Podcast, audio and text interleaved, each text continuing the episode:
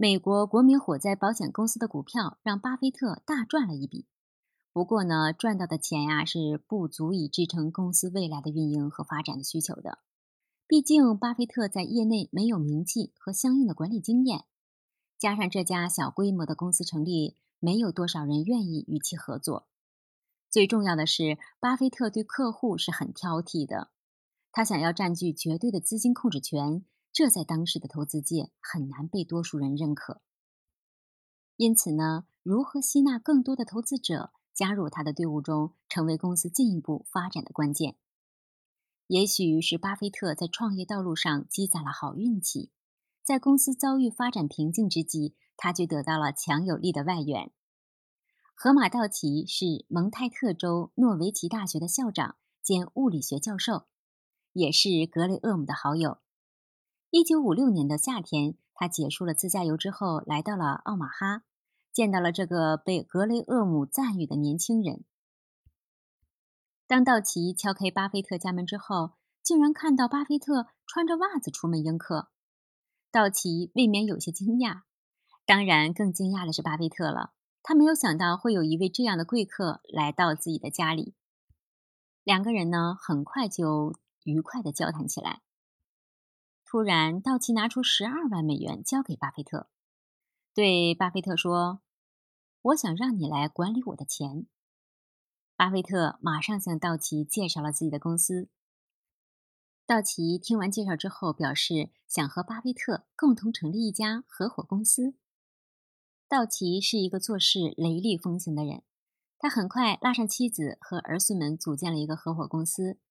道奇成为巴菲特公司创办以来第一位来自圈外的投资者和兼合伙人。直到1983年去世，他一直在巴菲特的公司为他的家族进行着投资。投资金额达到了几千万美元。一九五七年的夏天让巴菲特记忆深刻。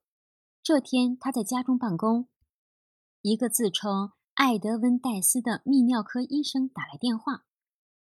巴菲特从来没有听说过这个人，而戴维斯声称他是病人介绍过来的。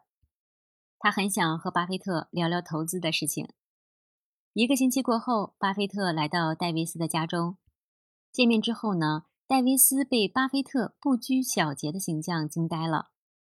他穿着肥大松垮的外套，领口垂拉着，露出脖子和前胸，还留着十八岁男孩才有的发型，语速还是飞快。巴菲特向戴维斯一家介绍了他奉行格雷厄姆的原则，同时介绍了与他合作的协议条款。如果是其他人，根本不会相信巴菲特的。但是戴维斯却用超乎常人的勇气和判断力，相信了这个在业内没有什么声望的年轻人。戴维斯的妻子多西梦问巴菲特：“我听说你在赚钱方面很有一套，可以讲讲吗？”巴菲特的话匣子就这样立即打开了。他和戴维斯的夫妇足足聊了两个多小时。不过，戴维斯的医生一直是沉默不语的。巴菲特突然产生了不祥的预感，对方可能对自己失去了信心。就在这时，戴维斯突然站起来宣布，他要投资十万美元。戴维斯的这个决定对巴菲特公司有着重大的意义。一旦两个人合作，就突破了巴菲特只在亲友社圈里边投资的限制。在公司的职业化和社会化方面就更加清晰明了了。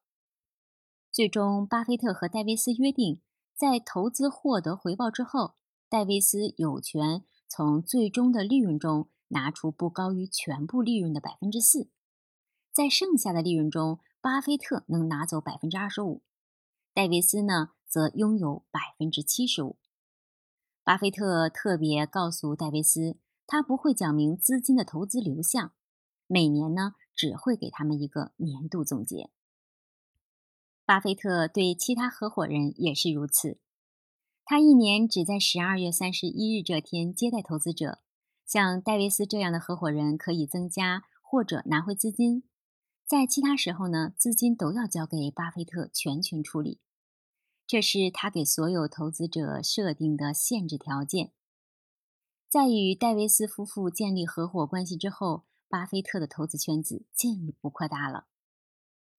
初出茅庐就能吸引这么多投资者，不光是靠运气，更重要的是巴菲特对投资者的承诺：每个人每年都能拿回总投资的百分之六，同时呢，还能享受投资总回报的百分之七十五，剩下的百分之二十五则作为公司理财的收入。虽然为他人创造了财富。但是巴菲特从来不会忘记感谢这些信任他的人。他每年都在家里边举办宴会，邀请这些投资者。席间，他会向大家介绍这一年中如何用他们的钱进行了投资。在巴菲特的不懈努力下，越来越多的亲友、陌生人加入了他的投资大军。一九五七年末，巴菲特掌握的资金高达五十万美元。他没有让这些信任自己的人失望。当年道琼斯指数下跌百分之八的时候，很多股民都赔了钱。然而，巴菲特的投资却赢得了百分之十的回报，让不少人另眼相看。